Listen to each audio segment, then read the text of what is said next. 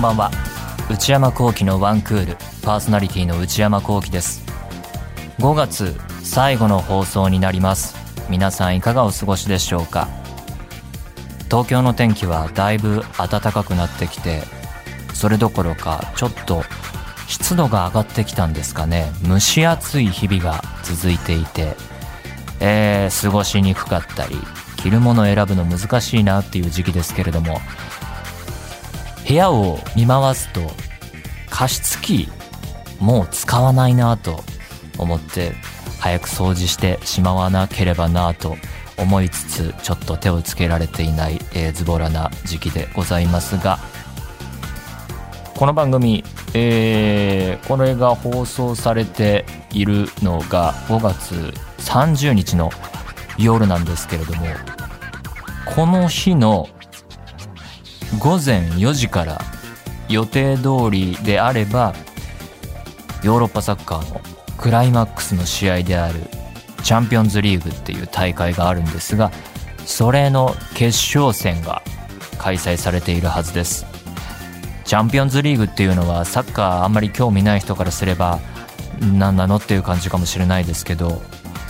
ヨーロッパの各国リーグがいろいろある中でそれの上位チーム前のシーズンの上位チームが次のシーズンの、えー、そのチャンピオンズリーグの大会に進めるっていうシステムになっていてでその異国のチームたちが、えー、シャッフルして予選を戦いみんな選手たちもあっち行ったりこっち行ったり移動が大変なんですが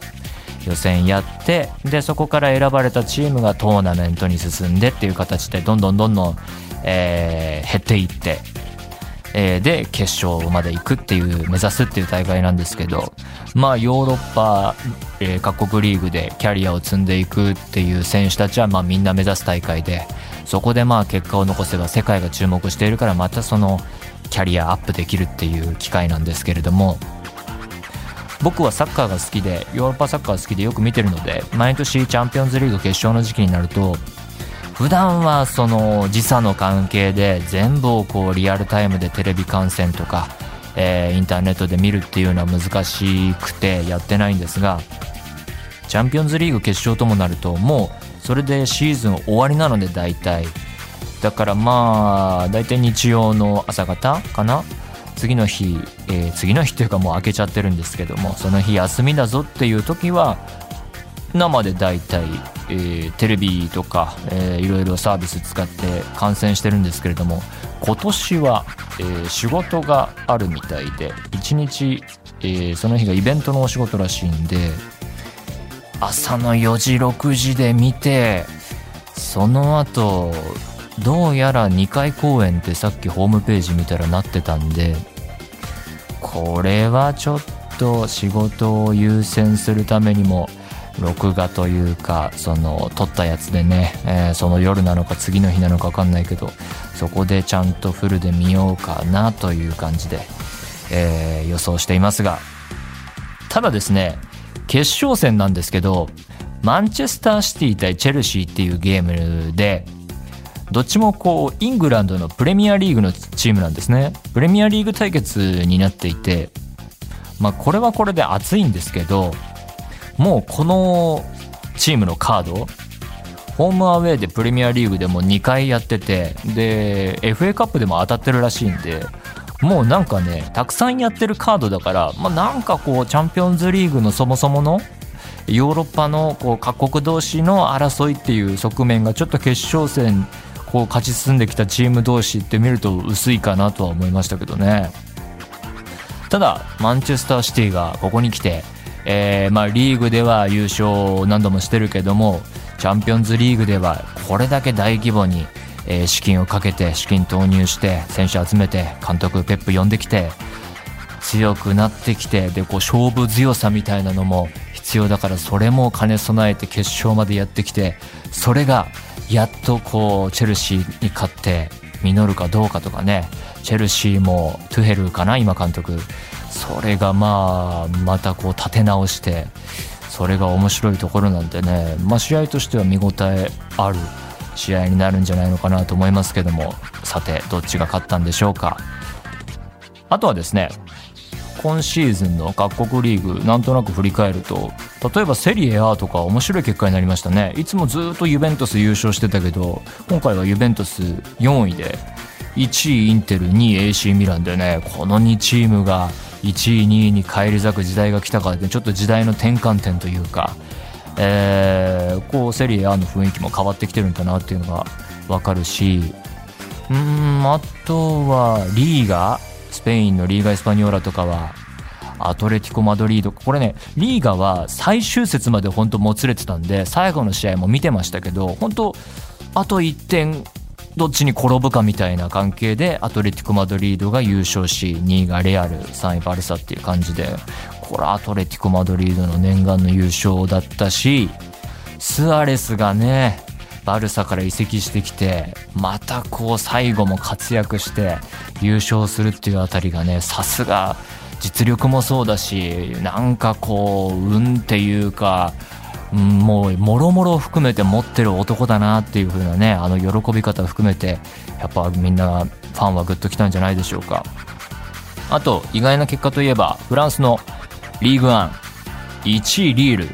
2位パリ・サンジェルマン。いや今年も普通に PSG 優勝かと思いきやリールというチームが今年は今シーズン優勝ということでリーグワンはあんまり追いかけていないのでマルセイユどうかなみたいな感じでいつも結果見てて。全然誰がどういう選手がいて誰が監督でどういう風に勝ってきたのかが全然分かんないですね。シーズン終わっちゃったけど、えーまあ、チャンピオンズリーグ、えー、次のやつねリール出るわけですからそこでまた見れるかなという風に楽しみにしていますが。あと J リーグ。埼玉県出身の自分としては浦和レッズね。なかなかこう難しい時代もあって、えー、監督がいろいろ変わったりだとか選手の動きがあったりだとかいう中で今年補強すごいですね。あの外国人選手の成功があったりあと酒井宏樹選手が来るっていう話もありますからこれはなんか全部の試合を追いかけてたりその全選手把握してるわけじゃないのであれですけどこう毎試合こうスタメンとか見てるとあ今こういうスタメンになってるんだって今年はかなり変革のシーズンで、えー、ここ数年見たことのなかった名前の選手が大活躍していてそこに新たな選手も加わってきて浦和レッズも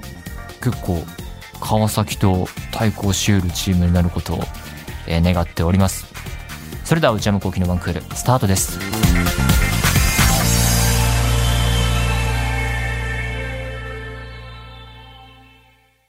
それではお便りを紹介します。ラジオネーム、はるかさんからいただきました。茨城県の方、31歳。内山さんこんばんは。ラジオとノート、毎週楽しみにしています。私は31歳独身の女性、かっこ会社員ですが、最近一戸建ての家を買おうかと考え始めました。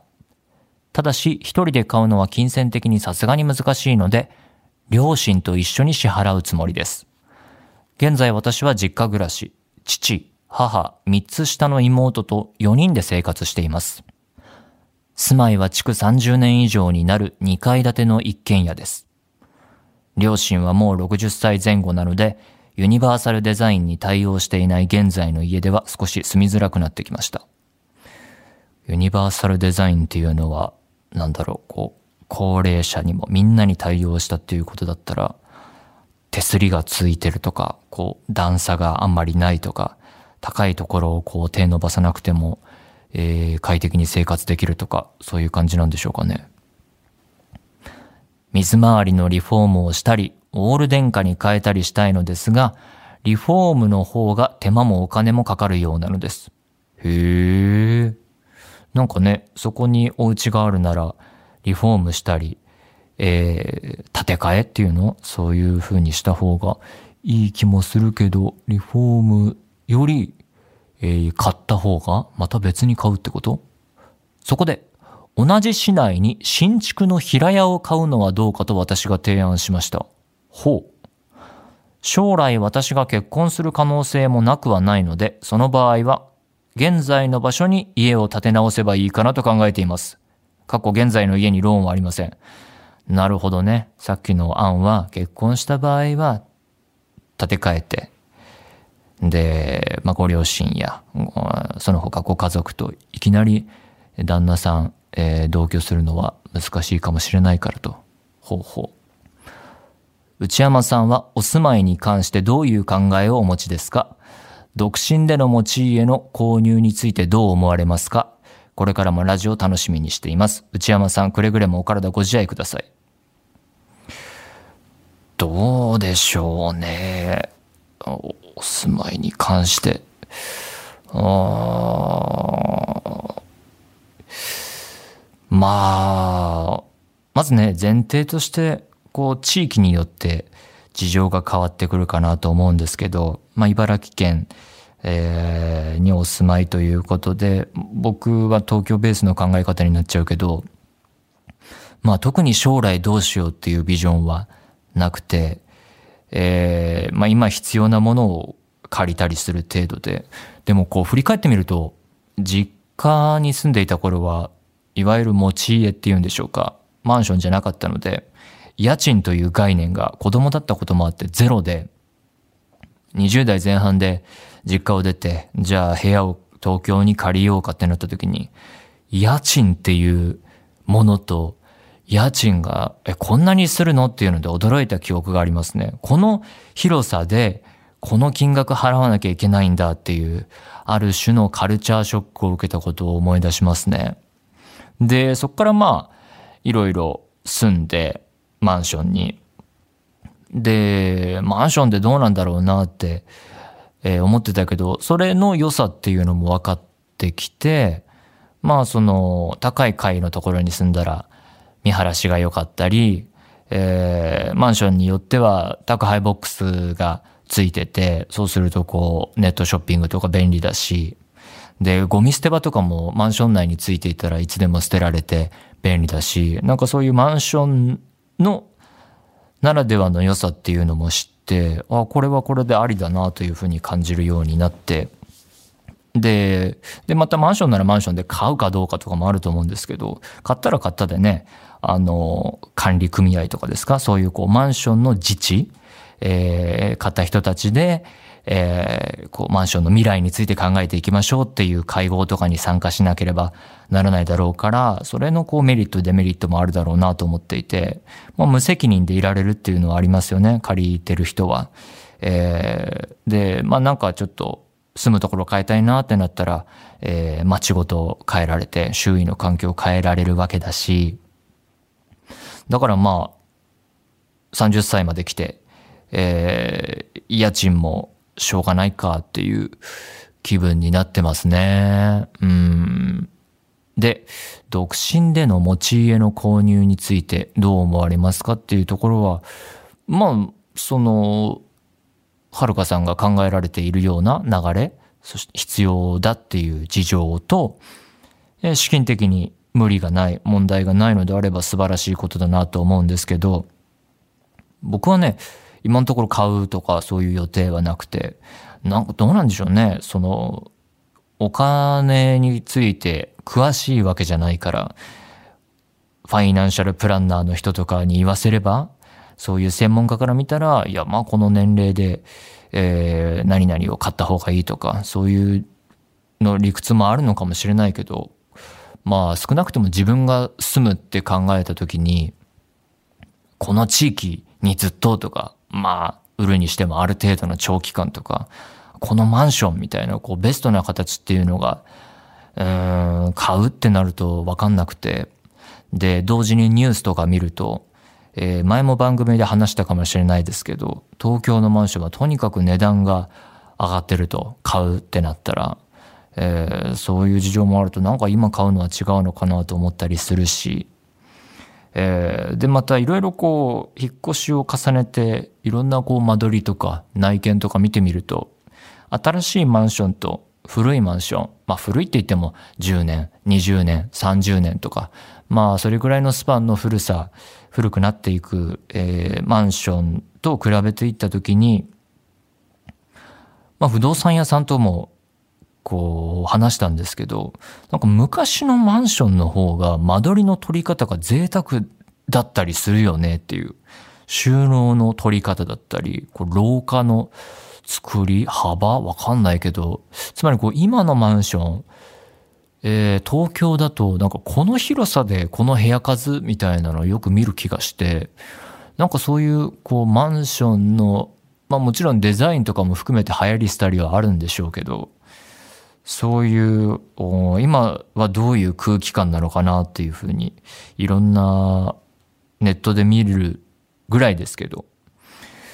そういうふうに考えていてなんかこうじゃあ買うぞっていうふうには何も考えてないんですね。でもなんかまあ必要な事情があって、えー、資金的に、えー、折り合いもついていて、えー、買われるっていうのは素晴らしいことだと思います。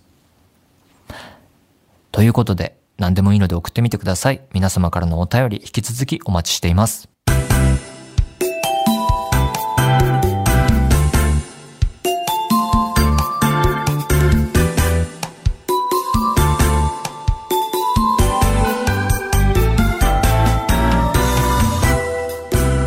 内山幸喜のワンクール。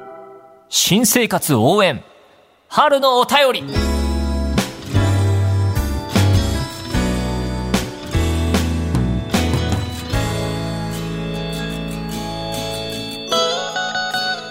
えー、このコーナーは春限定のコーナーになっております。新生活や春にまつわる身の回りの変化についてポジティブなこともネガティブなことも何でもいいので送っていただいています。ラジオネーム沙織さんからいただきました。27歳埼玉県の方。内山さんこんばんは。春は過ぎてしまった気がしますがまあ、春はもう少し続きますよ。このコーナーもうちょっと続けていこうと思ってます。新生活が始まるので、えー、このコーナーにメールさせていただきます。私はサービス業の会社に勤務しているのですが、先日人事異動が発表されました。やっぱ人事異動多いですね。社長秘書をすることになりました。ほう。入社して5年目。部署異動は2回目ですが、とてもショックです。今の部署は大変なことも多かったですが、楽しくてやりがいがあり、業務内容に関する資格の勉強もしていたので、とても不完全燃焼な気持ちです。確かにそれはそうでしょうね。新しい部署は秘書なので服装などの制限も多く、若い女性だからこうあるべきという前時代的な考え方が根付いており、とても不快です。あらー、が会社員なのでひとまず従うしかありません。若い女性だからこうあるべきという前時代的な考え方。こりゃ大変だ。しんどいですね、それは。今後は引き続き資格の勉強は続けていつか転職してやろうと思っています。移動という挫折から決意を新たにした春でした。お読みいただきありがとうございました。これからもラジオ楽しみにしております。そうか。なんだろうね。秘書だから服装の制限とか、まあ、若い女性だからこうあるべきっていうのは、あの、論外だと思うんですけど、なんだろうね、個人の自由と、えー、職業として必要なことってこ、どんなジャンルでもこう、せめぎ合いっていうか、問題になりやすいじゃないですか。例えば、あの、店員さんが、えー、制服あるので、これを着てくださいと。まあ、個人の服装の自由はそこで制限されるけど、ここで働くんだったら、まあ、このみんなと一緒のこのユニフォームを着てくださいっていうルールがあったり、だからそれが、まあ、秘書だと、そこが服装、どんな制限なのかわかんないけど、まあ、一緒だからこういう服装が必要なのかどうかっていう、えー、議論ですよね、おそらく。うん。まあね、ちょっと何とも言えないですけど、あこう、スポーツ選手がいろんなこう、ポジションをキャリアの中で経験して、総じてクオリティが上がっていくように、この人事異動で、新しい環境で、ちょっとこう、職場で、えー、こう自分が良しとできないような考え方を押し付けられたりっていう、まあそれ本当に決定的なダメなことはダメだと思うんですけど、それがこう、あ、振り返った時に、いつか振り返った時に、あ、あそこでこうしたことを実はここで今生きてるなっていうふうに将来につながるこうスキルだったりメンタルだったりっていうのが今の状況でも獲得できるとまあいいなっていうくらいですかね。あとこのメール読んでて思い出したのがうちの母が昔、えー、会社勤めしてた時に、えー、確か秘書やってたって何度も昔聞かされたなっていう思い出が蘇ってきました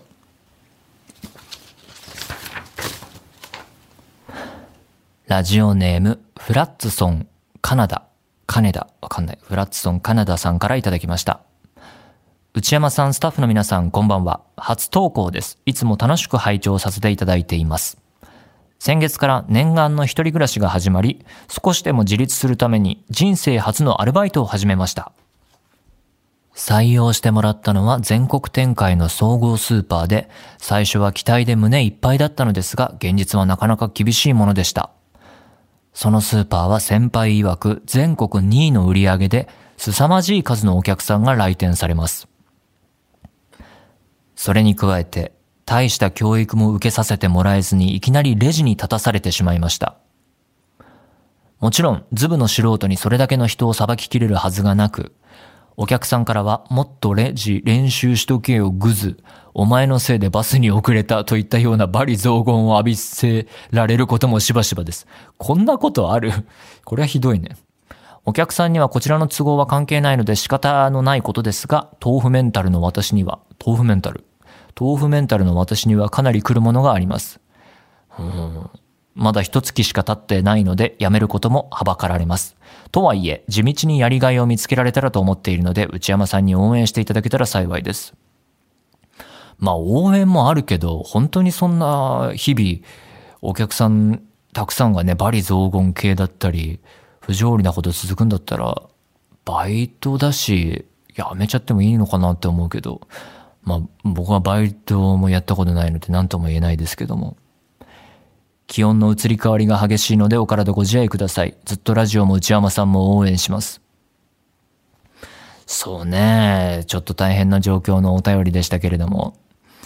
なんか、こういう話を聞いて思うのが、コンビニだったり、えー、このスーパーだったり、基本的に、えー、生活必需品とか、身の回りのえー、商品をできる限り安く売ろうという理念じゃないですか。それと、例えばこう、ちゃんとこう、えー、しっかりした格好をしていくようなレストランとか飲食店、えー、サービス料10%とか15%とか取るような、その料金、食べ物の飲み物の料金の別に、とか、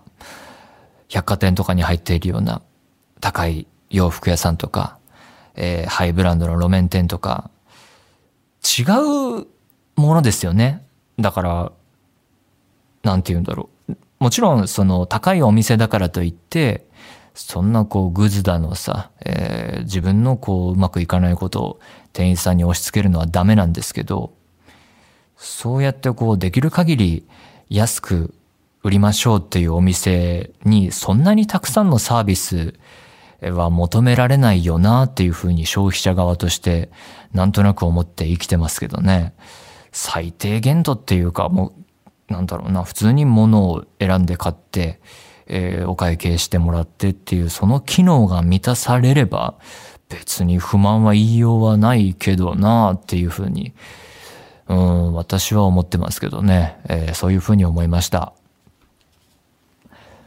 ということでこんな感じで新生活、春にまつわる身の回りの変化に関するメール送ってみてください。ポジティブなもの、ネガティブなもの、どんな内容でも結構です。えー、このコーナー、春限定とは言いつつも、来月、来月いっぱいくらいまで、ちょっとこう、はっきりとは言えませんけれども、もうしばらくやろうと思っています。送ってみてください。以上、新生活応援、春のお便りでした。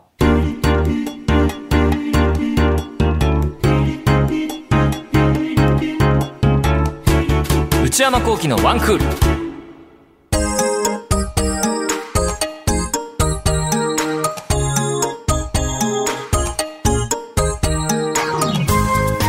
内山幸喜のワンクールそろそろお別れのお時間です。ここで重要なお知らせです。この番組のコーナー最近新しいもの増えてきたということもあり少し改革をさせていただきます。というのは来月をもちまして2つのコーナーを終了とさせていただきます。具体的に言いますと、皆さんの身の回りにいるマイペースすぎる人を報告していただく内山さん打ち上げ来ないってよ。と、皆さんのブルーな思い出をポエムにしていただくブルーポエム。この二つを終わりにしようと思います。まあね、その代わりと言ってはなんですが、また新しいコーナー等も企画中なんですけれども、ひとまずはこの2つを終わりにさせていただきます。えー、この2つのコーナー、内山さん打ち上げ来ないってよ、およびブルーポエムは、えー、来月、フィナーレスペシャルというか、最後の花火ということで、えー、コーナーのスペシャル回を設けようと思っていますので、今のうちに、えー、こうなんかえー、思いついてたけど送ってないなとか、ちょっと頭の片隅にあるようなアイディアお持ちの方いらっしゃれば、どしどしメールを送ってみてください。もちろん、あの、今まで、えー、現状いただいている分も含めて、えー、チェックさせていただきます。というわけで皆様からのメール引き続きお待ちしています。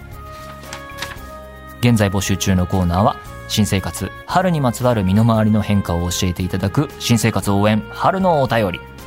皆さんがどんな毎日を過ごしているのか一日のスケジュールを教えていただく人生パリピな皆様の日常を教えていただく私はパリピ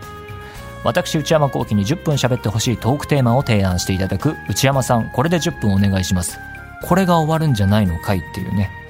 買い物不詳な私内山幸輝の財布をこじ開けられるような買いな商品をお勧めしていただく内山さんこれ買いです。今抱えている悩みをなるべく詳しく教えていただくお悩みプロファイル。そして皆さんのブルーな思い出をポエムにしていただくブルーポエム。皆さんの身の回りにいるマイペースすぎる人を報告していただく内山さん打ち上げ来ないってよ。この2つは来月をもちまして、えー、終わりにさせていただきます。今のうちにどんどんメールを送ってみてください。他にも最新の流行を少しだけ覗いてみるトレンドハッシュタグ。私が最近見た映画についてただひたすら語るムビログ。そして話題になっているエンターテインメント作品などの普段は表に出ない関係者の方にお話を伺う中の人インタビュー。これらのコーナーで取り上げてほしい商品や作品、人物なども募集中です。前にね、 DAZN の方にもお話伺ったりしましたからね、バックナンバー探してみてください。そして、内山昂輝オフィシャルノート内山昂輝の踊り場毎週木曜の夜に更新しております。えー、しばらくは、えー、誕生日プレゼントの記事が続くと思われます。踊り場公式 Twitter、YouTube チャンネルも作りましたので、そちらもぜひご確認ください。すべてのメールはこちらのアドレスでお願いいたします。one.joqr.net one.joqr.net 番組公式ツイッターアカウントは、アットマーク、one, アンダーバー、joqr です。こちらもぜひチェックしてみてください。この番組は、ポッドキャストと YouTube でも配信中です。ポッドキャストは、ポッドキャスト QR、Spotify、Amazon Music などで。YouTube は文化放送エクステンドの公式チャンネルで配信しています。更新は火曜日の夕方の予定です。それではまた来週、さようなら。